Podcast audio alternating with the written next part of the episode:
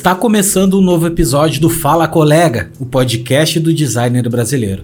Eu sou Léo Becker e hoje eu converso com David Silva, do Estúdio Kumba, um colega que tem um trabalho de primeiríssima qualidade e vai trocar uma ideia com a gente sobre sua história e como ele fez para se tornar um dos novos talentos do design brasileiro.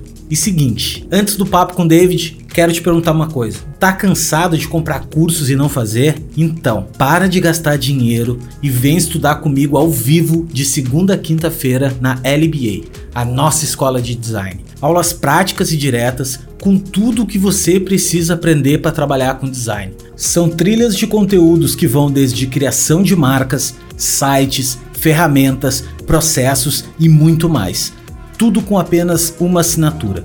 É uma escola completa que vai te formar um grande designer multidisciplinar. Clica no link da descrição desse episódio e saiba mais. Ou manda uma mensagem direta para mim lá no Instagram que eu te explico mais detalhes. Agora, bora pro papo.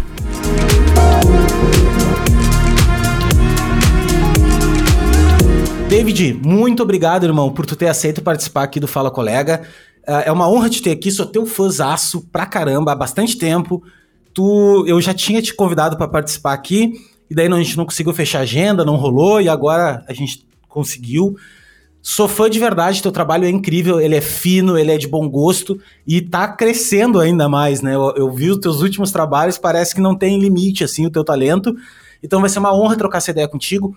Uh, espero que a galera que também tá escutando a gente aqui possa absorver né, todo o teu conhecimento aí, toda a tua história. E como eu te disse nos bastidores, aqui é um papo bem aberto, cara. A gente não tá aqui para ficar falando regras de design ou falando sobre nada disso. É pra gente bater um papo por trás mesmo do designer, por trás, por trás do portfólio. É que eu brinco, né? Que a gente sempre tem tem a gente conhece os designers, mas não conhece, aliás, a gente conhece os portfólios, mas não conhece quem são os donos, né, dos, dos portfólios aí.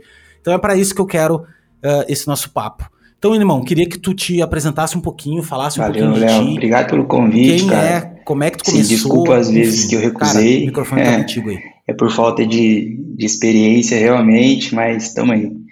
Cara, assim, primeiro é um privilégio poder participar desse, desse seu programa, né? Visto que já tem uma galera de peso aqui. É, mas tô super feliz, cara. Bom, eu acho que eu tô no, no ramo de design mais ou menos uns seis anos, talvez. É, acho que é isso. Desde 2016, talvez. Cara, e como é que eu comecei? Se eu não me engano, eu posso estar falando bobagem aqui, mas se eu não me engano, meu primeiro trabalho foi numa confecção de camisetas. É onde eu primeiro, tive o primeiro contato assim com, com design. Vou te contar como é que foi. Eu entrei nessa empresa, né? Eu, eu, para contextualizar, eu sou de uma família humilde. Meu pai é, é operário, a minha mãe é auxiliar doméstica, então talvez eu seja um designer diferente de, de muitos aí que tem os pais que são arquitetos, já tem uma veia mais artística. É, então a, aqui eu moro no interior de Minas, talvez você já tenha é, detectado pelo sotaque, mas aqui sempre foi assim, cara, sempre trabalho, trabalho, independente do que for. E eu entrei numa confecção de camisetas, é, fazendo recorte das camisetas. Então tinha, chegava o pano lá na, na confecção, tinha a máquina, eu cortava os panos da camiseta, depois ia para o silk. E quando eu vi o silk pela primeira vez, cara, eu fiquei fascinado com aquilo. Porque era uma tela, né? Eu não sei se todo mundo já viu esse processo, mas era uma tela gigante, é, vários tamanhos. Os caras esguichavam água e revelava um, um, molde. E aí o cara passava tinta em cima da camiseta e saía tudo certinho. Eu fiquei fascinado por aquilo, né, cara? E aí gostava de, de, de entender, era muito curioso. Tentei entender e fui tentando entender como é que era o processo dentro da confecção. Até que eu descobri que tinha um cara lá da recepção mesmo, né, da, do atendimento lá, que era um arte finalista. É, na época era arte finalista, né? Hoje eu não sei se é o mesmo nome. E o cara é, vetorizava os pedidos que chegavam. Aqui no, no, interior de Minas a gente tem um costume, e aí eu tô falando daqui porque eu não sei como é que é no restante do, dos estados do país, e a gente tem muito interclasse, que são jogos estudantis, né, formados pelos colégios e tal.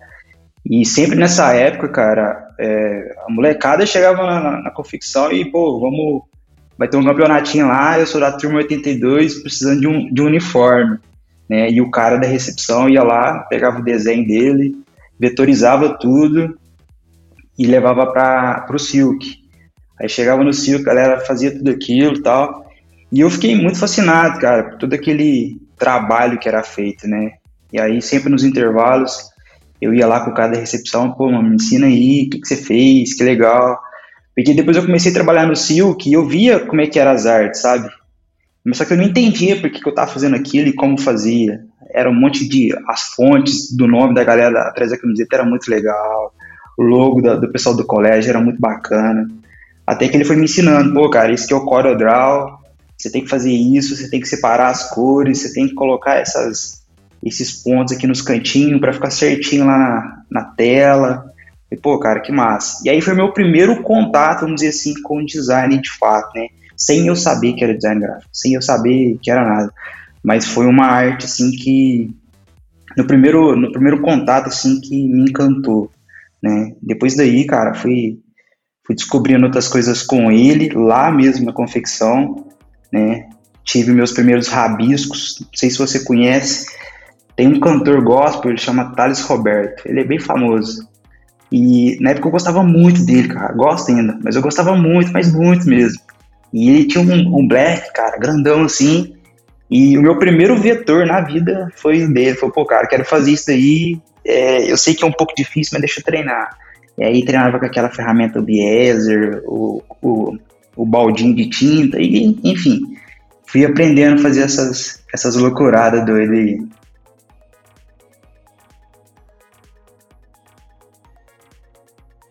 E daí na gráfica tu pegou, ficou até quando na gráfica? Cara, assim, eu não fiquei muito tempo lá. Pode-se dizer que eu fiquei mais ou menos um ano e meio, talvez. De depois de lá. Aí, tu tinha quantos anos? Vamos, é, vamos fazer retrospectiva. Tu tinha quantos anos isso? Quando. 18, tal. Tu foi pra 18, gráfica? 19, uma coisa assim. Bem cedo. Eu tenho 32, 31 anos agora. Pô, então tem uma puta história então, hein? Calma aí, então. É, não, tu foi da gráfica, coisa. Ficou um ano e meio aí. E é. aí? Daí depois de lá aprendeu um pouquinho e. É, depois que eu saí de lá, cara, aí eu fiz outros trabalhos, nada a ver com design, porque nem, nem sabia que existia profissão, para falar a verdade. Né? E fui seguindo a vida, trabalhando em outras, outras empresas, com outras coisas. Aqui a gente tem muito costume de seguir o que o pai faz. Né? Então, o meu pai sendo operário, durante muito tempo eu trabalhei com meu pai. Então, o meu pai fazia, eu fazia também. A gente mudou para outras cidades por conta do trabalho dele e eu fui também para trabalhar junto com ele. É, mas depois daí, em relação a design, eu lembro que. Ah, legal. Eu tinha feito o Enem, tinha tirado uma nota boa no Enem, né? Porque eu queria fazer faculdade, eu lembro na época. E a nota boa que eu tirei no Enem tinha me garantido uma vaga para uma federal, aqui próximo, né? Só que o curso que, que, que, que tinha dado para mim com a nota, eu não curti muito, né? Não vou falar aqui, senão tem alguém que faz isso, vai me criticar depois. É, é tem que pensar nisso. Mas aí eu tive uma oportunidade numa outra faculdade, né? Que já não era uma federal, e, mas era um curso técnico. Falei, pô, cara, mas é um curso técnico, mas é uma parada que eu gosto, deixa eu tentar fazer. E entrei, né? É um curso técnico de informática.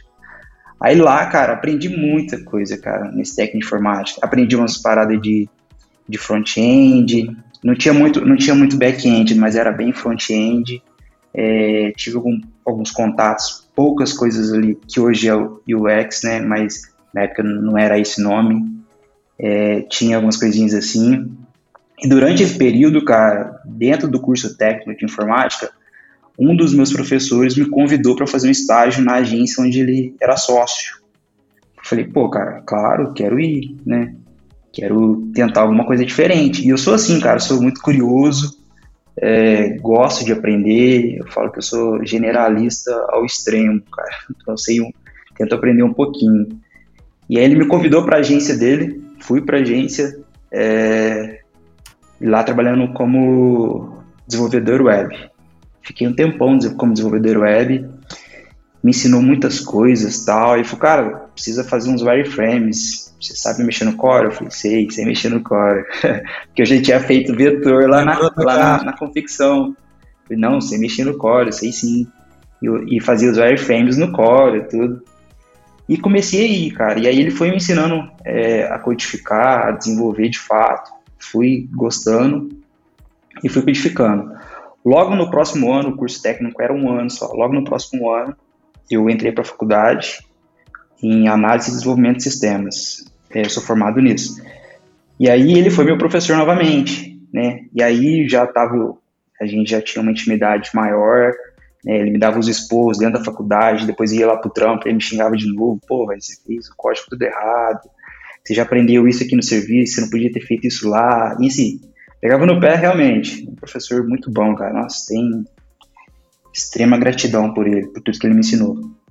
Daí fui, né? Ele me, me ensinou tudo isso. Aí perdi o raciocínio aqui, cara. Notificou aqui. Deixa eu tirar Relaxa, isso. Relaxa, mano, não tem problema. Deixa eu só tirar do lado aqui, aí. Aí, cara, ele me, me convidou, né, pra ir pra agência. Fiquei lá, fiz a faculdade. Ah, e na faculdade, cara, todo mundo, como, como era um, curso de, de programadores, desenvolvedores, todo mundo sabia programar. Todo mundo sabia desenvolver alguma coisa. Mas ninguém sabia fazer uma tela bonitinha, uai. Né? Falei, cara, eu vou tentar me destacar de alguma forma que. Deixa pra mim. É, Deixa pra mim que eu dou é, um jeito. Vou tentar me destacar de alguma forma que. É, sabia codificar bem, mas eu queria ter um diferencial da galera. Então, deixa eu tentar fazer umas telinhas bonitas. E aí eu comecei a fazer umas telas bonitas, e a galera começou a chamar pro grupo deles. Pô, deixem com a gente, deixem com a gente. Falei, cara, legal, tô nessa. E durante esses, esses estudos, né, de tentar fazer telas mais bonitas, mais na, na, na usabilidade mesmo ali, é, eu comecei a tomar mais gosto pelo design. Aí que eu comecei a entender, pô, é, precisa ser uma cor assim, precisa ser uma fonte desse jeito, por conta disso, por conta daquilo, lá, ah, uma imagem assim. Enfim, foi aí que eu fui me aprofundando mais no design, né? Mas o fato interessante e que me fez ter uma percepção talvez um pouquinho maior do, do design nessas etapas é que dentro dessa agência onde eu trabalhei tinha uma outra agência. Então, tipo assim, era uma casa e dentro dessa casa tinha duas agências. A agência onde eu trabalhava era uma agência digital que só prestava serviços é, web. Então, era tráfego, era social media, era site. E na outra, a outra agência que tinha era uma agência de publicidade, que ainda existe aqui, aqui na minha cidade. E aí, cara, sempre quando eu fazia os trabalhos web, eu descia lá para a agência de publicidade e trocava ideia com a galera, via o que eles estavam fazendo e tal. E o cara, foi a vez que eu fiquei nossa, apaixonadaço, cara, apaixonadaço. Tem um cara, o Rafa Brito, não sei se você conhece, é um cara que. que Conheço. O Rafa, a gente trabalhou junto. O Rafa trabalhou nessa agência de publicidade.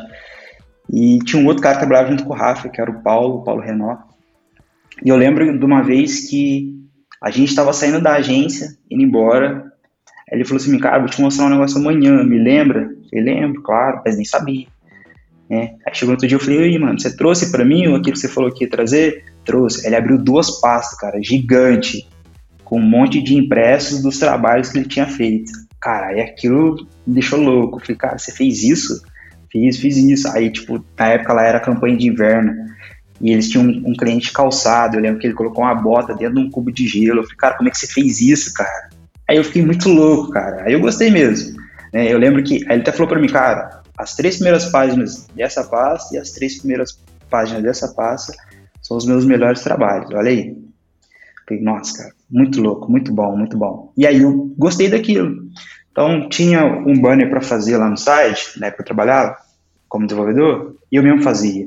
Aí eu falei, pô, Paulo, fiz isso aqui, cara, tá certo? Não, você precisa mexer mais nisso, você precisa fazer aquilo. Fui, fui aprendendo umas coisinhas básicas. Enfim, saí de lá né, a empresa tinha fechado e comecei a ficar como freela, né? Fiquei mais ou menos uns seis meses como freela, só desenvolvendo site. Desenvolvia site para algumas empresas aqui da minha cidade, desenvolvi alguns outros trabalhos relacionados aqui também para o pessoal daqui. Até que eu tive um convite para ir num, num, trabalhar num, numa outra agência, aqui também, que ela fechou, e é nessa agência foi onde eu aprendi tudo, tudo, tudo, tudo que eu sei hoje. Tudo. Claro que muitas coisas eu desenvolvi sozinho, mas lá foi um momento que como é que eu posso dizer, que me impulsionou para tudo isso. Virou a chave. Isso. Sim, virou a chave. É, valendo. E lá eu fiquei durante quatro anos. Quatro anos lá. Cara, lá eu conheci um cara também, que é o Rogério, o Rogério Ruger. Se ele ouvir isso, ele vai lembrar. Cara, ele é o exemplo, é o espelho do Paulo, do cara da outra agência. Porque quando eu cheguei lá, eu sabia mexer com Photoshop, sabia fazer algumas coisas, mas eu não sabia a fundo, né? Sabia pouca coisa, não era nada, né? Porque eu não trabalhava numa agência de publicidade e o Rogério trabalhava. E quando eu cheguei, eu vi os trabalhos do Rogério, foi a mesma reação que eu tive com os trabalhos do Paulo. Falei, cara, você é muito louco, cara, você manja muito. E na entrevista de emprego para essa agência, e aí eu falo e recomendo para todo mundo não fazer o mesmo. Mas eu menti na entrevista demais, cara. Os caras me perguntaram, pô, você tá mexendo nisso daqui? Sei. Porque eu sei, na minha cabeça, tipo assim, eu me considero um autodidata. Eu sei que se você falasse assim, é, e exato, David, você sabe mexer no Figma? Eu vou falar para você, sei não, Léo. Ah, mas para trabalhar na minha empresa aqui precisa mexer no Figma. Não, beleza, cara, sei sim. Eu sei que eu vou passar a noite, madrugada inteira e vou aprender, mano. Eu vou aprender, isso eu tenho certeza. E eu menti na, na, entrevista justamente por causa disso, porque eu sabia que eu tinha capacidade de aprender. Sabe mexer nisso? Sei. Sabe mexer no design? Sei. Nunca tinha ouvido falar. Sabe mexer no Illustrator? Sei. E na época era aquele mito, né, cara? Sair do Corel pro Illustrator era um bicho de sete é, cabeças. Era uma. É. E, não, e, a, e, do Corel pro Illustrator é um puta gap, assim, é, é bem diferente do muito. Corel. E eu falei que sabia, cara. Falei, não sei. Não, porque aqui a gente trabalha com pacote Adobe, sim. Falei, não, beleza, cara, sem problema. Cara, eu lembro que eu fiquei três dias, assim, viradaço na internet, no YouTube, que é o Illustrator, como fazer isso, como fazer aquilo, tal, tal, tal. E fui, cara, na cara e coragem. E sempre quando eu fazia os trabalhos, eu era auxiliar do Rogério. O Rogério chegava para mim com a campanha prontinha, falava, cara, você precisa replicar isso aqui para outros formatos. Falei, ah, beleza, facinho. Cara, não sabia redimensionar uma artword. E aí eu ia lá no YouTube, como redimensionar uma artword para post no Facebook. Então, aprendi. E fui sempre assim, cara. Até que eu fui aprendendo, fui, ele foi me ensinando muito, me ensinou muita coisa, cara, muita coisa. E aí começou a, minha, a época de ser bem generalista, né? Um, um, design assim. Porque eu comecei a aprender muita coisa, muita coisa. Era uma agência de publicidade e meio que exigia eu ter esse tipo de, de conhecimento, porque era eu e o Rogério apenas. O Rogério como o diretor de arte e eu como o auxiliar dele. A gente tinha o diretor criativo também, mas eu queria ser um diretor de arte. Eu não queria ser apenas auxiliar.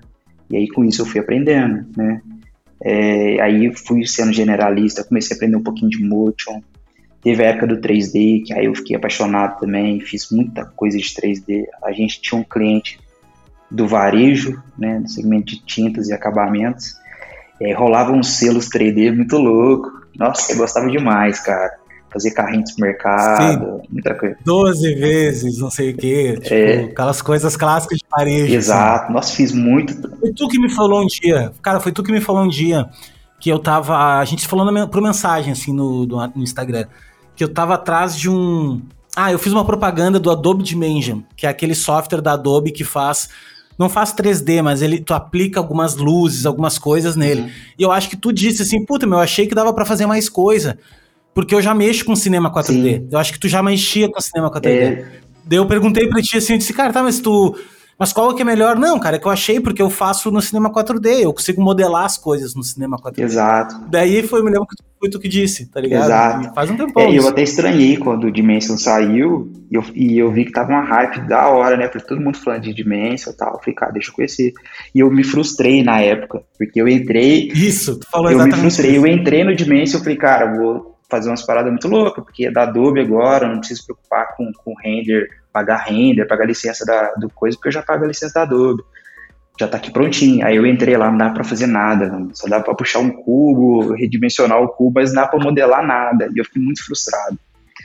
Mas foi isso, cara. Aí comecei a aprender 3D, comecei a aprender em design lá dentro, né? Um pouquinho de motion. O Rogério, ele manda muito bem em motion, em 3D e ele me ensinou muita coisa. Enfim, foi, foi uma experiência incrível. E até umas coisas que eu falo, né? Eu já conversei isso com o André também uma vez, bem no comecinho, eu tinha feito uma live com ele.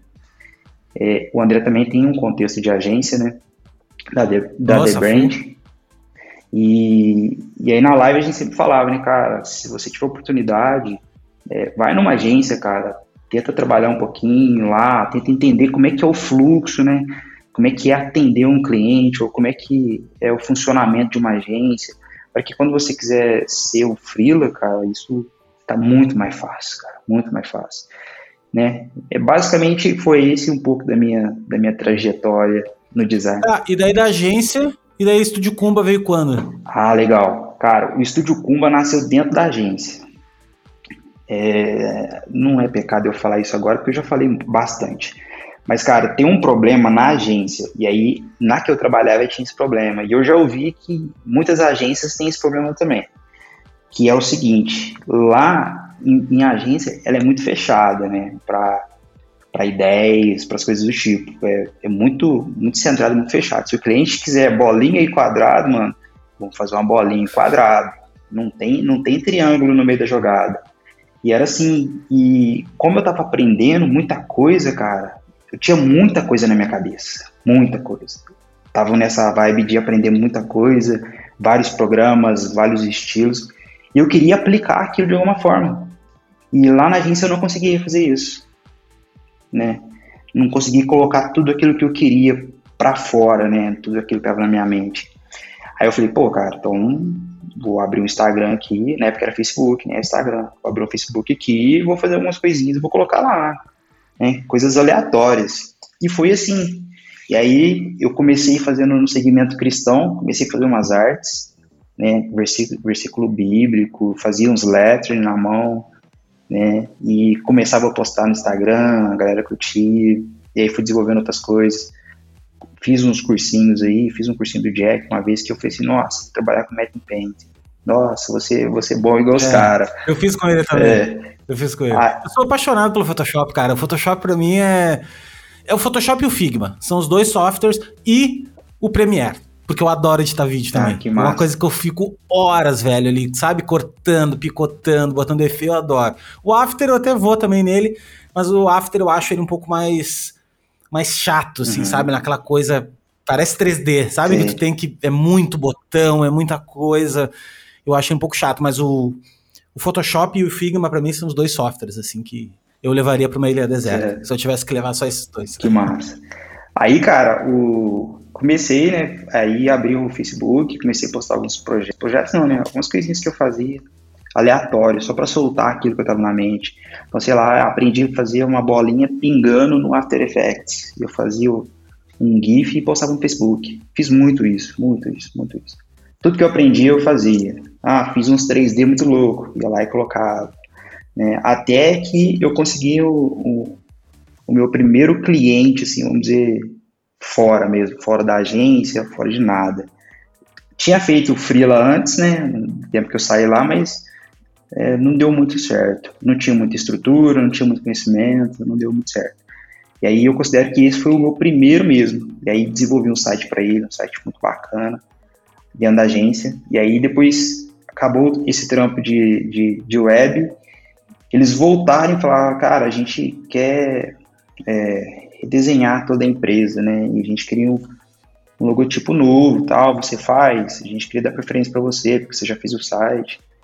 E aí eu falei, faço sim, sei fazer. Ah, você pode mostrar alguns trabalhos que você já fez? Não tinha nenhum. Tem, não, não. tem nenhum. E aí os caras não fecharam comigo. E aí eu lembro que dessa, nessa época eu fiquei muito nervoso, cara. Porque assim, eu sabia que eu tinha capacidade de fazer, não o melhor, mas eu sabia fazer. Mas os caras não fecharam comigo porque eu não tinha já nenhum trabalho pronto. E aí foi quando eu comecei a fazer trabalhos fictícios de marca. Falei assim, ah, deixa eu pegar uma coisinha aqui, deixa eu fazer, deixa eu, deixa eu ter um portfólio de marcas. Se alguém chegar aqui, agora eu tenho como apresentar. E aí foi, uma amiga minha, o cara da padaria me pediu, eu fiz, cartãozinho, e fui colocando, cara, até que foi indo pra frente, foi dando bom. Tá, e daí, e hoje, assim, uma coisa, tu sabe, deve saber disso, mas as grandes duas dores maiores que a gente tem é conseguir clientes novos e saber cobrar pelos trabalhos, uhum. né? Todo mundo, isso é unânime, assim. Hoje garanto que tu já deve estar num patamar que um trabalho se conecta ao outro. Tu vai acabando fechando um trabalho, fecha outro, e ou tu ainda prospecta, ou ainda tu tem um processo do tipo, ah, cara, vou atrás de algumas marcas. Como é que tu faz isso hoje? Cara, eu sou um péssimo vendedor, de verdade. Eu não consigo prospectar absolutamente nada. Eu até conversei com o André esses dias, falei, cara, você tem prospectado, eu queria saber como é que ele trabalhava. E falou, não, cara, é tudo através de, da galera que conhece o portfólio e vem. E comigo também é assim, todos os meus clientes, brasileiros e internacionais, todos vieram através do meu portfólio. Né? Nunca fiz nenhuma campanha ads, nunca coloquei o impulsionar publicação. É, e eu acredito que eu acho que eu preciso, de fato, né, aprender isso também, ver como é que é esse, esse lance, ver se, se funciona, se vem mesmo, fazer da, do jeito certo. Mas nunca fiz, cara. Sempre foi tentando fazer o melhor trabalho possível, publicar e, enfim, ver o que acontece. E tem acontecido coisas boas, graças a Deus. E daí tu tá sozinho no estúdio hoje? Ou tu tem mais pessoas que tu vai conectando? Como é que tu como é que lida hoje? So, somente eu. Deixa eu explicar, porque eu acho que eu não expliquei isso, né? como eu sou um cara muito curioso e sou bem generalista, assim, eu não tenho um estúdio, estúdio, estúdio físico, assim, tenho meu espaço de trabalho, claro, né, mas hoje minha renda principal não é o estúdio. Eu ainda trabalho como CLT numa universidade aqui na minha cidade, que inclusive é a, a universidade onde eu fiz a faculdade, trabalho no, no planejamento estratégico aqui da, da faculdade. Então, ela é minha, minha renda principal, né, e eu toco o estúdio, de fato, como hobby não é a palavra certa, porque eu levo a sério, mas é a minha segunda fonte de renda, vamos dizer assim.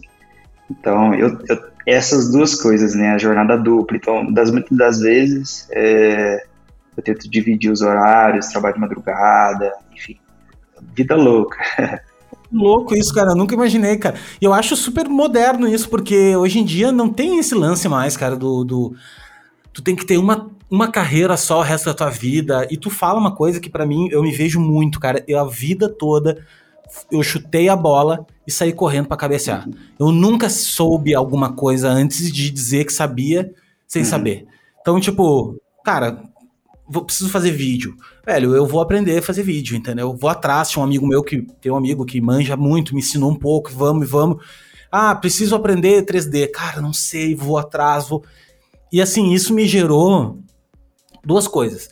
Primeiro, uma frustração no início, porque deve, tu deve ter passado por isso também, de saber muita coisa e olhar para outras pessoas especialistas e dizer, puta, uhum. será que eu não tinha que me especializar em alguma coisa? Porque eu sei de tudo um pouco e, e, fico nessa frustração, né? Ah, pois é, o cara ali manja a marca, mas eu gosto de fazer site, eu gosto de fazer marca, eu gosto de fazer vídeo, eu gosto de fazer. Sim. Gosto de fazer campanha, de tráfego, gosto de fazer um monte de coisa, cara. Trabalhei com muita agência de publicidade também. Mas depois, com o tempo, até pelo podcast aqui também, e também trocando ideia com outras pessoas, eu percebi que, que tem, tem um mercado muito grande para multidisciplinares. Sim. Muito grande, uhum. muito grande. Não tá certo e nem errado, não tem assim o cara melhor ou é pior. Não tem isso. Tem gente que gosta de ser gosta de ser especialista e tem talento para ser especialista e, e é do caramba. Só que eu não consigo ser especialista. Eu acho que é muito isso a palavra, assim, eu não consigo, eu me entedio. Uhum. Eu, se eu começar a fazer um tipo de trabalho só, daqui a pouco eu já tô, putz, meu. É. Ah, eu queria fazer uma outra eu, coisa. Eu também sabe? sou super E daí assim. daqui a pouco eu já tô. Daqui a pouco eu tô abraçando uma campanha pro cliente. Cara, então tá, vamos fazer uma campanha então. Que daí eu consigo fazer um pouco de copyright, eu consigo fazer um pouco de vídeo, um pouco de, sabe, assim, de estratégia. Uhum. Então, tem muito isso, assim. E, cara, e me diz uma coisa, e como é que tu enxerga hoje, velho, o, o cenário do design no Brasil, assim? Porque, que, que eu te pergunto, como é que é o contexto dessa minha pergunta? Eu vejo que existem dois grandes grupos de profissionais, tá? Existem, existe o grupo design de rua, que eu chamo, que é 90%, que é a galera de gráfica, que é a galera que tá começando, a galera que às vezes nem na faculdade foi, e eu me incluo nessa galera, fui ali fiz alguns semestres e não, não terminei a faculdade. E tem muita gente, muita gente mesmo que pratica design, mas não, não tá numa base, uh, vamos dizer assim, acadêmica, né? Que pratica projeto de design e tudo mais. E tem a outros 5% que eu acho que é a galera que pratica, sim, daí design como projeto, como... Enfim. Uhum. Uh, como é que tu enxerga isso hoje? Assim, tu, tu, tu vê essa divisão, tu nota isso assim? Ou, na verdade, tu nem nota e, cara, bora trabalhar e, e tu acaba não percebendo? Assim? Cara, assim, noto e ao mesmo tempo não, né? Eu sei que tem um grupo de, de, de designers aí que, que, assim como eu e vários, procuram se especializar, né? E o cara que, que é da gráfica também está procurando se especializar, porque eu acho que ele enxerga o cara lá em cima e quer estar tá no, no lugar dele também. Não substituindo ele, mas ter ele como referência. Então, eu acho que no final das contas, isso acho que sempre, sempre será assim, cara. Sempre vai ter uma parcela grande dos caras da gráfica, vai ter, os, vai ter os, a, o pessoal que é bem mais acadêmico, é, eu acho que é essa a palavra, e os que procuram é, se especializar. Eu acho que os que procuram especializar, no meu ponto de vista, eu acho que são os que compõem é, a parcela maior nesse cenário de designers no Brasil hoje. Né? Muitos dos que eu já, já troquei ideia, a maioria deles fala que não tem formação. Eu não tenho formação em design, mas é, procura se especializar. E grande parte dessa galera, acredito eu, é, vem desenvolvendo um bom trabalho justamente por conta disso. Né? Não tirando o mérito de forma alguma de quem estuda e talvez não está no mesmo nível de quem não estudou. Que essa é uma balança que não deve ser medida. Injusta. É, né? não, não, tem é. comparação. Mas é, eu vejo que a galera que não se formou, ela procura mais. Ela porque parece que tem um senso de responsabilidade, talvez, né? Não, deixa eu procurar, deixa eu ver como é que é, deixa eu tentar fazer um pouco além. E não tem um, e não tem um parâmetro também, né? Porque tu não, tu não passou por uma escola, é. então tu não sabe se tu já sabe muito ou sabe pouco, é. ou se. Puta, será que. Né? Será que você saber mais? Então tem muito isso Exato. também, né? De, de, de, não ter tido um parâmetro. E, cara, hoje em dia tu tá muito com marca, né, velho? Tu tá, tá, tá trabalhando bastante com marca. E, e é muito incrível, assim, ver teus trabalhos. E tu tem. Tu é do, daqueles designers que consegue desenvolver muito bem a identidade visual, não só não só o isotipo ali, né? Não só a, a parte do desenho do, do, logo, mas tu consegue transformar aquele desenho em uma identidade como um todo, né? Em em um, sistema de identidade como um todo. Como é que tu acha que tu chegou nisso, assim, cara? Quais, for, quais foram as coisas que tu começou a perceber que, opa, aí, meu, acho que os caminhos, o caminho é por aqui. Como é que te deu esse estalinho que tu, porque eu vi que eu, eu percebi nos teus trabalhos, uhum. assim, de de uma época pra cá parece que virou, sabe? Virou assim, puta, meu cara acertou a mão, começou a acertar muito a mão. Uhum. Cara, assim, eu acho que isso vem desde a época que eu era desenvolvedor web. Entender é, a questão de processos. Né? Eu preciso de uma etapa para poder fazer a outra e assim sucessivamente. Hoje, na minhas, é, no meu trabalho de marcas, eu vejo muito isso, né, cara? E a gente tem já a terminologia do, do storytelling, e eu tento aplicar isso muito no, no, nos meus trabalhos, talvez de forma textual ou até mesmo de forma visual. E o que me fez de fato mudar essa chavinha é exatamente isso, cara, é o storytelling. Como que eu consigo narrar aquela, aquele, aquela mancha visual em algo é, atrativo para a audiência, para os usuários, para o cliente do cliente. E basicamente isso, cara. Então, hoje a minha estrutura de, de, de criação, né? Posso até falar isso aqui. É, é dividida basicamente nesse, nesses pontos, né? Então, entender o, o, contexto da marca, né? O cenário que ela está envolvido, o, os perfis que consomem aquela marca, o que, que eles, o que, que eles gostam, né? Como eles são, entender, tentar entender um pouquinho disso e a partir disso desenvolver estratégias para comunicação. Então, por exemplo, ah, vou chutar essa última marca que eu fiz. Né? Durante a entrevista que a gente teve, que eu tive com eles, né, para a gente desenvolver essa marca, eles eram apenas uma fintech. Falou, pô, não, a gente é apenas uma fintech, a gente disponibiliza créditos para corretores e corretores seguros. Falei, bacana, muito legal, uma ideia, uma, uma coisa que eu nunca tinha visto, vai bacana trabalhar. E aí no discorrer da conversa tal, é, tinha feito uma, uma pequena abordagem é, de, de mercadológico, vamos dizer assim, um estudo mercadológico, tentar entender quem que eram os, os concorrentes diretos e indiretos deles. E aí eles, durante, é, durante a nossa reunião de briefing mesmo, eles trocaram ideia e falaram, ah, acho que dá para a gente expandir e ser um banco digital também, para esses corretores. E aí começou a desenvolver é, mais ideias relacionadas a isso. Então, de uma fintech, durante uma, uma, uma reunião de briefing, eles decidiram ser um, um banco digital também, e isso tomou é, uma proporção. E aí, a partir disso, falei, cara, então beleza, eu tenho dois cenários agora. Eu tenho o cenário da, da, de uma empresa que disponibiliza crédito para corretores e corretoras e também um banco digital. Como que os dois se conectam e como que eu vou trazer isso para o usuário, né? Como que ele vai entender? E aí, durante sempre as nossas conversas, era sempre algo bem simples, mais descomplicado, porque eles entendiam que o mercado financeiro para esse segmento de serviço era muito difícil, né, o acesso a crédito para corretores.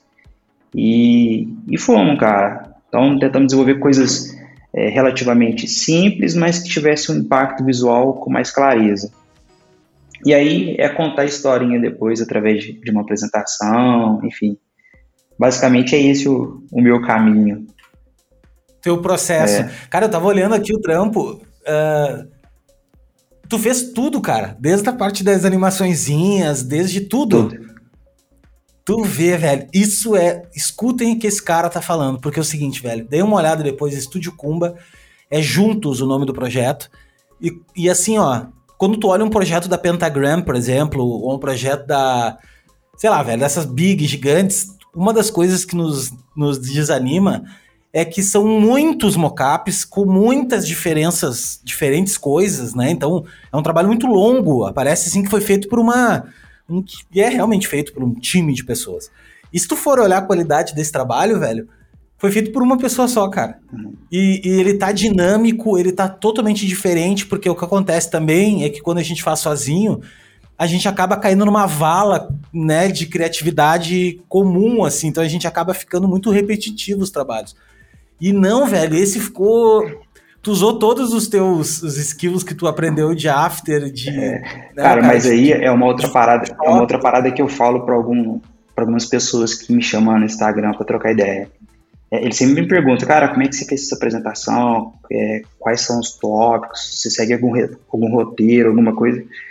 E sempre quando eu falo para eles, cara, não tenha pressa em publicar o teu projeto. Faz, faz devagarzinho, cara né, precisa fazer alguma coisa além do que você entregou, que você acha que vai agregar ao seu portfólio, cara, faz. Faz porque o, o que, que acontece, né? Hoje o portfólio é, é, a vitrine do nosso negócio, né? Então, se uma pessoa passar por ali e ver o seu trabalho, ele precisa se encantar com aquilo para ter gosto e contratar você, talvez. Então, o máximo que você puder fazer algo é, legal, diferente, mesmo que você não entregou, né? Faça, cara. Por exemplo, tem um projeto que eu fiz da TechSize. Ele é prosseguimento nutricional para pets e humanos. Ele é mais voltado para pet. E aí o estilo dele era uma pegada mais high-tech, bem tecnológica, uhum. tanto é que a marca chama TechSize. Durante todo o nosso processo, as marcas seriam, é, as embalagens seriam com pote preto. No final da entrega, é, o cliente falou assim, cara, a gente utilizou muita verba e não vamos conseguir fazer mais com pote preto, vai ter que ser o pote branco, porque é mais barato. Falei, putz, cara, vai estragar meu projeto inteiro, vai ficar, não vai ficar legal. Beleza, mas vamos. Entreguei com o pote branco. Mas eu vi que não ficou bacana, porque distorce totalmente da identidade que eu havia criado. Eu ia colocar o pote branco no portfólio? Não, Falei, cara, o melhor, o melhor cenário era com o pote preto. E foi assim desde, desde o início até o fim. No final teve outro caminho. Cara, vou, vou publicar com o pote preto, sem problema algum. E aí já aconteceu várias vezes, olha só que bacana. É, e isso pode acontecer com outros também, mas eu, eu não me sinto frustrado por isso. Eu sinto é, talvez até diferente. Fechei um trabalho, publiquei e coloquei lá algo que o cliente não pediu. É, aí o cliente foi lá no meu portfólio e viu. aí ele foi lá e pegou a imagem. Aí eu falei, cara, tranquilo, não tem problema não. Isso já aconteceu duas ou três vezes, mas na maioria das vezes eles chegam e falam, cara, eu vi isso daqui, posso usar essa imagem no banner do site? Claro, pode usar sim. Esse cliente mesmo que você está mostrando, ou da TechSize, perdão, é, o cliente, depois que ele viu os 3D, e cara, eu posso usar esses 3D na, nos flyers de divulgação? Isso. É, e no site também de compra. Ah, se bem que de comprar não dá, porque o pote vai vir branco daí, é. né? Aí eu falei, cara, pode, você pode usar. Ele, não, a gente vai voltar pro preto e tal. É, a gente só tava num momento de, de, de, dificuldade financeira ali, mas a gente vai voltar pro preto. Posso utilizar? Eu falei, pode, pode usar, pode usar sim. Tanto é que eu tenho alguma, alguns 3D desse, desse rótulo branco guardado ali, por caso um dia ele precisar também, tenho ali. Mas é isso, cara. É, não tenha pressa em publicar o, o, projeto. Né? Eu vejo muita gente falando assim, é, aprovado de primeira e já, pum, já sobe o projeto para o Behance, né? nesse anseio. Essa é uma coisa que, que eu acho que limita muito as pessoas de, de crescerem, de, porque elas não conseguem ver algo além daquilo que ela está fazendo durante o processo. A gente tem um tempo para poder entregar, sei lá, é, temos 30 dias para poder desenvolver o projeto. Cara, 30 dias é, pode ser pouco para uns, pode ser muito para outros. Para mim, é 30 dias é o, que eu, é o mínimo que eu peço para desenvolver um projeto de identidade visual.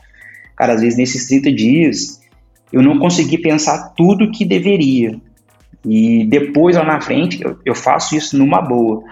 Depois lá na frente eu tive uma outra ideia, um complemento àquele projeto. Eu chego no meu cliente e falo assim, cara, é, eu já te entreguei, eu sei disso, mas eu tive uma ideia aqui que eu acho que pode agregar para a marca. O que, que, você acha disso? Pô, Leão, legal. Cara, eu não, eu não me importo de entregar algo depois para o cliente, porque eu sei que isso vai gerar um relacionamento bacana entre eu e ele. E ele pode indicar um amigo dele, uma outra empresa que ele, que ele é parceira. E assim tem sido as coisas para mim, cara. Eu sempre tentei trabalhar nesse relacionamento. Na agência de publicidade, onde eu trabalhei quatro anos, onde eu falei que eu não sabia quase nada, era, era muito assim. Eu via isso a todo momento. O cara chegava assim, e já aconteceu coisas ruins também, mas eu lembro de uma vez, o cara chegou assim, cara, não tenho é, condições financeiras para fazer isso agora. Aí eu lembro que a agência falou assim, eu faço para você, mas depois disso você me indica tal cliente lá, porque eu sei que ele é cliente teu. E vinha, cara. Aí de uma coisinha vinha outro cliente. Enfim, eu acho que o bom relacionamento é essencial para a gente é, não somente criar relações, mas para ter novos negócios. Totalmente, totalmente. É, tu ter relacionamentos é um networking, né, cara? É, é, é transformar um, um, cliente num amigo depois e aquele cara vai te levar para outro. Eu, grande parte da minha carreira, eu fiz baseado em poucos clientes. Eram poucos caras que me indicavam para outras pessoas. E o, tu falou uma coisa agora que o André, eu participei do podcast do RotoCast, das, da, das gurias do. Isso. E o, com o André também. E o André falou exatamente isso, assim, do lance da, da ansiedade de postar. Uhum. Tu tem, tu tem uma ansiedade de colocar na rua aquele projeto, sabe? Como se fosse a última coisa que tu. E isso tem um problema nisso, porque, primeiro de tudo, no momento que tu bota pra rua, uh, ele já não é mais novo. Então tu já não perdeu ali os, a, a, a novidade, né? O, o, fator novo. E outra coisa que tu bota pra rua, muitas vezes, sem dar esse período de, de ele ficar. Passar uma semana, sabe? Assim, passar duas semanas e tu olhar de novo o projeto, olha, puta, eu vou, vou refazer esse, esse mockup aqui. Não tá legal esse mockup. Né? Na hora tu teve que fazer. Tu sabe um cara também que falou muito isso foi o Vitor Vaz, que ele tem um trabalho também muito fino. Uhum. E ele me falou isso também um dia ele, que eu gravei com ele, ele disse, cara, tem, tem, tem mocap que eu passei um dia inteiro em cima do mocap, é. né? tratando e trocando a cor e fazendo isso e pintando. Por quê, cara? Porque é, um, é uma coisa que vai ficar. É, são 5, 6 horas que eu dediquei, mas que depois pode passar a vida inteira com aquela imagem ali, entendeu? Uhum. Tipo, não a vida inteira, mas assim, ela vai durar muito mais tempo. E, e, outros clientes vão vir através daquela imagem. Então a gente cuidar isso, cara, ter esse sentimento de Calma o coração, velho. É. é pior tu botar um trabalho ruim na rua do que não botar nenhum. É pior. Porque se tu botar um trabalho ruim na rua, tu vai estar tá, que nem aquela, aquela coisa, né? Fique quieto, porque ao menos quieto tu não, tu não. A pessoa pode achar que tu é idiota, uhum. mas eh, se tu falar, tu vai dar razão para ela ter certeza que tu é um idiota. É a mesma coisa que num, num portfólio. Exato. Tu botar para fora um portfólio mais ou menos, cara, podia ter ficado quieto, sem falar nada, que o cara poderia ainda achar que tu era um bom designer, uhum. mas tu botou um trabalho ruim pra rua, não vale, é. velho. E outra coisa também que eu acho é a, é a quantidade de projetos. Eu acho que se tu tem um projeto bom, velho, um projeto bem executado, ele vale por 5, 6, concordo, mais concordo. ou menos.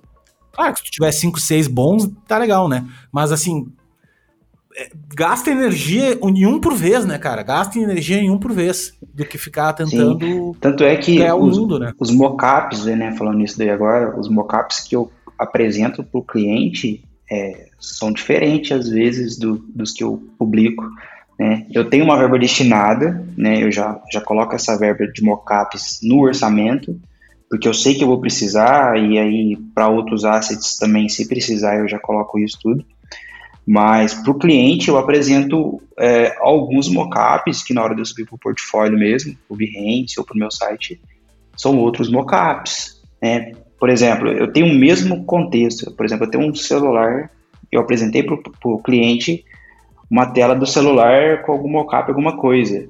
Cara, deixa eu ver se tem alguma coisa diferente, mais atrativa para colocar no Behance. Tem. Pô, é isso. É, o mesmo, é a mesma coisa. Você não vai mudar a imagem, você não vai fazer nada. Você vai só mudar o mockup. Isso, cara, dá uma percepção totalmente diferente. Eu faço muito isso.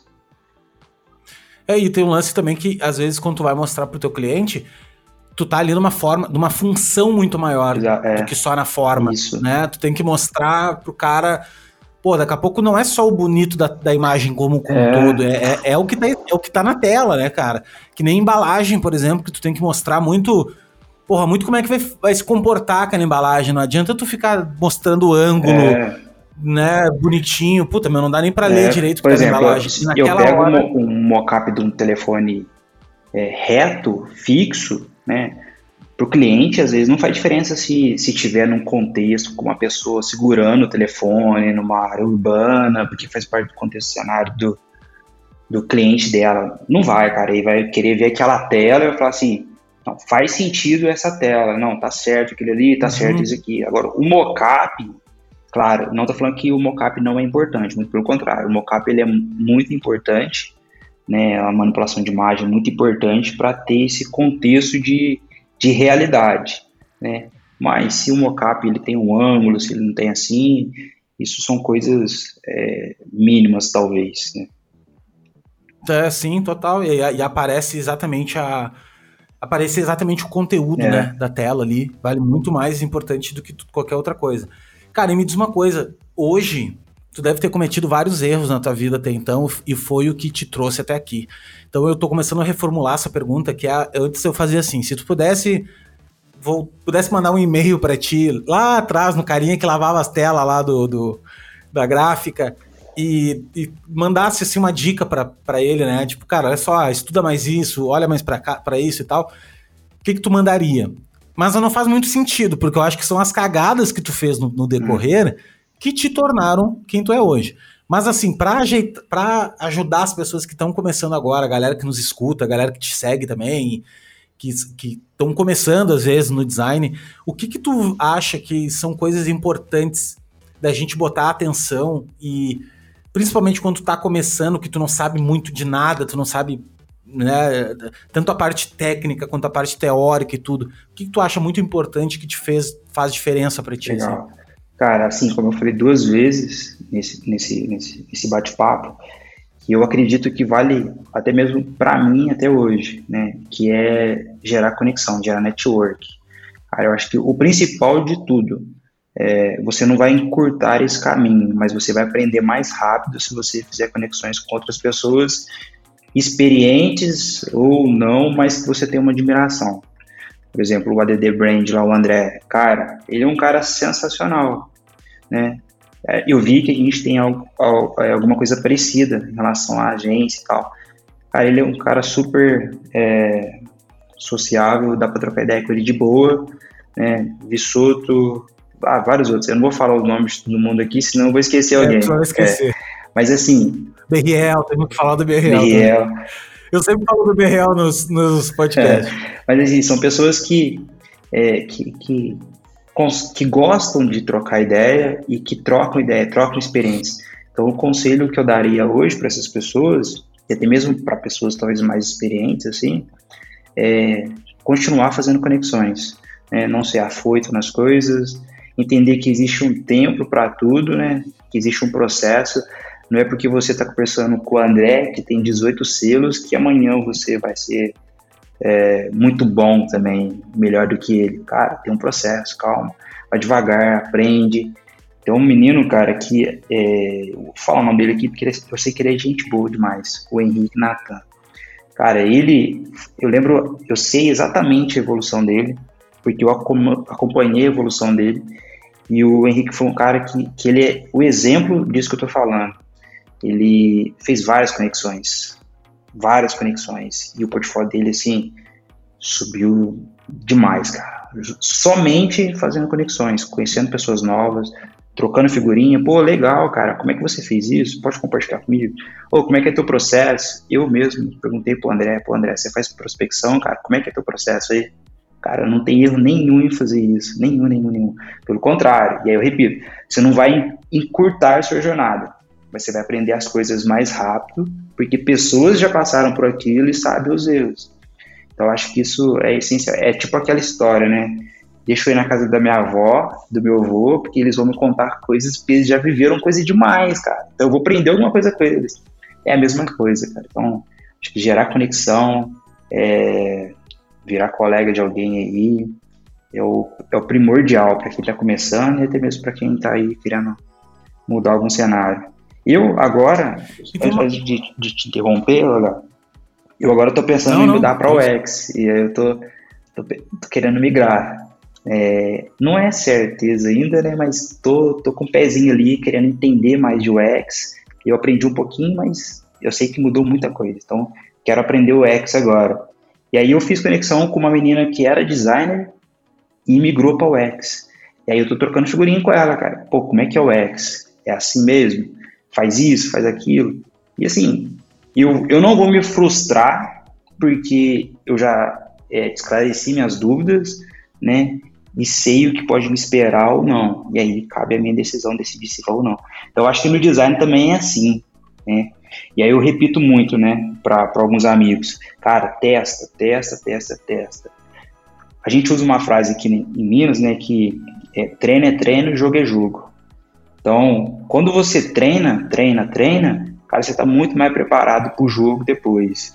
Então, sei lá, é, quero atender o mercado de de varejo. Cara, aprende a fechar um arquivo. Como é que você aprende fechando um arquivo? Fechando. Você vai errar? Vai errar um monte de vezes, mano. Mas você tem que testar, você tem que treinar, você tem que fazer até você ficar bom. E como é que você treina? Ah, sei lá, deixa eu fechar um arquivo aqui, deixa eu correr na gráfica rápida ali. Cara, imprime isso pra mim. Aí você olha lá no papel, pô, deu errado. É, tenta entender o que, que deu errado, troca ideia com o cara da gráfica. Enfim, treino é treino, jogo é jogo. Então, acho que é muito disso, cara. É, ter portfólio fictício, eu super concordo também. Vale a pena testar, vale a pena treinar pro dia do jogo você tá bem. Enfim, eu acho que é isso, cara. Treinar, fazer conexões e ter um bom relacionamento com todos aí. E tu sabe também, cara, que quando tu tá do lado de cá, muitas vezes, tu não sabe o quanto o quanto é legal vem, quando vem alguém perguntar, sabe? Tu tava falando, ah, as pessoas são acessíveis, assim. E, e muitas vezes alguém me manda uma mensagem no, no Instagram e, e, eu respondo e a pessoa fica, nossa, tu me respondeu. Eu falei, cara, mas por que, que eu não responderia, é. cara? Isso aqui não é uma rede social, se não, se não é para ser social, não tem cabimento. E, e quantas pessoas são acessíveis, Muitas. cara? E, e, tu não sabe, assim, o quão legal para ela é falar sobre aquilo. Tu chegar pro André e perguntar para ele, André, de repente o cara te demora para responder porque não viu, não sei. Mas ele vai te responder. E ele vai te responder com o maior carinho do mundo, cara. Ninguém. E se o cara não te responder, cara, as pessoas que não te responderem, tu pode ter. Nos... Não, para de seguir, velho. Sim. Tem 500 outras pessoas, cara, entendeu? O, o Walter Matos, cara, eu lembro certinho. O Walter é até hoje uma referência para mim demais. Eu lembro a primeira vez que ele respondeu um projeto meu no Stories. E eu falei, cara, o Walter respondeu meu stories, véio, que legal. E aí a gente bateu um maior papo, cara, porque ele gostou, queria é, trocar ideia, saber como é que eu fazia, e eu também saber como, como ele fazia. Cara, eu nunca imaginava, se voltando ao que você falou, eu nunca imaginaria que o, que o Walter responderia os stories meus, cara. Mas aí eu, depois que ele respondeu, eu falei, cara, o cara é muito acessível, cara, o cara é gente boa demais. Muito! Eu mandei um e-mail, eu mandei um e-mail para ele para gravar. Ele demorou, velho, acho que uns uns três semanas para responder. Uhum. Aí ele me respondeu, já tinha passado a data que eu tinha dado e tal. Eu falei, tá, Walter, vamos fechar, vamos fazer, cara. Não, vamos, vamos. Cara, daqui um mês mais ou menos, porque eu tomei do canal, então tá, eu te cobro de novo. Mandei outro e-mail. Demorou mais duas semanas. E assim foi, cara. Até um dia que eu não desisti, tá ligado? Eu não desisti. E mandei para ele. Walter, e aí, vamos hoje? Vamos, Léo. Então hoje nós vamos. Cara, o cara sentou comigo, a gente gravou duas horas quase, maravilhoso, um cara querido. E daí tu entende porque, porque ele bota ele bota energia, por exemplo, ele não é um cara de rede social. Uhum. Ele não é de rede social, ele não, ele não tá investindo a energia dele naquilo. Ele fala, velho, eu vejo e-mail muito de vez em quando, cara. Eu não vejo, não gosto, não, não, Daí tu, daí tu pergunta, né? Tá, mas como é que é um cara que sobrevive com isso e ele é um cara uma puta de uma referência? Mas porque os trabalhos dele refletem. Ele, ele usa muito o 80-20, né? Ele, ele, ele, responde exatamente o que ele precisa responder, uhum. né? Que são os projetos, que são as coisas que ele tão, tá fazendo. Então o Walter é um exemplo muito disso, assim, de tu não precisa de repente estar tá 100% disponível o tempo inteiro, desde que tu esteja disponível nas horas corretas, Sim. assim. E é um cara também que, nossa, foi sensacional. Foi um sensacional, assim. Foi um dos primeiros caras que eu vi coisa no YouTube, é. sabe? De, de design, assim. Grid, era um cara que. Nossa, quando eu descobri os grids, porque eu nunca fui de desenhar, eu nunca fui um cara de desenho, assim, do tipo, ah. E, então, para mim, Bauhaus, para mim, grid, Fibonacci, isso tudo me ajudava muito, porque eu pensava assim, cara, dá para ser um bom designer sem saber desenhar. Uhum. Não, tá, não tá ligado ao desenho, né? E o Walter veio muito para isso, assim, eu, eu, lembro de ser o primeiro cara que eu que eu vi fazer essas coisas e achei, cara, incrível, é, assim, muito até massa, hoje, muito massa incrível. mesmo. É, não, ele é massa. E eu tenho vários caras para chamar aqui também que que eu não acreditava que iam vir, tipo, ontem eu conversei, por exemplo, com o, com o Fred Gelli, cara. Para quem nem sabe quem é, tem muita gente que tá escutando aqui não sabe quem é o Fred. Mas o Fred Gelli, ele é o CEO, o dono, né? Fundou a Tátil Design. A Tati Design é um dos maiores estúdios do Brasil. O cara, é, o cara é um dos 100 criativos pela, eleito pelaquela Fast Company entre os, os 100 caras mais criativos do mundo. Que massa. Tipo, ele fez a marca da, das Olimpíadas Rio, do Rio 2016. Ah, o cara é. fez a. É, ele fez a, a marca das Olimpíadas, ele fez a marca Vibra agora, que é da Petrobras, que era ex-Petrobras, agora é Vibra. O cara fez. Cara, fez uma caralhada de coisa, entendeu? O cara, enfim. Assim, um cara mais uhum. velho, assim, professor e tudo mais. Velho, tava aí, velho. Troquei uma ideia com o cara ontem. Não dá nem pra discutir de software com o cara, tá ligado? Não, não é esse o papo. O papo é outro, velho. O papo é é como o cara enxerga o mundo na ótica do design. Nossa. É incrível. É que nem tu, é que nem na faculdade tu vê os professores falando uhum. assim que tu, tu tu te encanta com a profissão. Tu pensa mesmo, realmente, velho, é isso que eu quero viver, sabe? Eu não quero muito legal. Mas, muito legal seus ouvir. Mano, queria te agradecer teu tempo, tá? Por bater esse papo. Viu como não doeu? Te falei que não ia doer. eu, no início, para ser político, eu falei: não, não deu as agendas, mas não é isso. A verdade é que ele não tava afim de falar, ele falou que, porra, não sabia falar. Mas assim, cara, no áudio que ele me mandou, já tem talento nato pra, pra ser comunicador. Mas como é mineiro, né, velho? Os mineiros já são mais. são mais. Uh, eu, eu, sabe com quem eu conversei daí de Minas? Conversei com um monte de gente de hum. Minas. Conversei com o Gustavo Greco, da Greco Design, Sim. que também é um puta de um estúdio. Conversei com ele. E, porra, passaram um puta perrengue aí, né? Vocês estão passando um puta de um, de um das chuvas pra Sim. caramba. Ao menos na época que eu, que eu conversei com ele, tava bem ruim. Mano, obrigado pelo teu tempo. Queria que tu deixasse as últimas palavras aí pra, pra nossa galera, porque tem muita gente que me segue também, te segue. E para encerrar nosso papo. Pô, mano, de novo, agradecer pela oportunidade, né? Dizer que é um prazer imenso estar aqui no meio dessa, dessa galera aí. Espero que eu tenha contribuído de alguma forma na, na carreira, na vida de alguém, enfim e dizer que estou totalmente aberto lá no Instagram, no meu e-mail, quiser trocar ideia, quiser bater um papo, quiser prolongar essa conversa aqui, estou à disposição. Não vou deixar meu WhatsApp aqui porque o WhatsApp é ruim, mas o Instagram tá lá, o e-mail também, vamos conversar. E é isso, obrigado, viu, Léo? Prazer enorme poder te conhecer e poder trocar essa ideia aqui. Que isso, cara, eu que agradeço demais. Eu tenho certeza que todo mundo que ficou até aqui e os poucos que estavam com nós, poucos, mas poucos mais necessários que estavam aqui com a gente nesse novo formato que eu consigo transmitir uh, vão, sim, cara. Cada palavra que tu falou, anotei várias coisas aqui e com certeza ajuda, meu. Que, que, nem, que nem, a gente conversou, sempre ajuda. Ouvir uma, uma pequena coisinha, às vezes, que para nós é tão batido. Isso eu aprendi também na, no ramo da do, no ramo da comunicação, assim, mas nessa coisa de gerar conteúdo e estar exposto, né, todo dia falando e tal, é que às vezes coisas óbvias para nós, que já são óbvias, para alguém que escuta lá no interiorzinho, lá no puto, o cara tá lá numa roubada, sabe? E ele escuta aquilo ali, puta, aquilo ali faz uma baita diferença. Sim. E eu não tô falando isso porque eu acho, é porque é verdade, porque eu recebo mensagens da galera agradecendo, assim, sabe? Muitas coisas que às vezes a gente nem dá valor, a galera curte muito. Então, Nossa. muito obrigado por quem ficou até agora e tamo junto, até a próxima. Valeu! Valeu!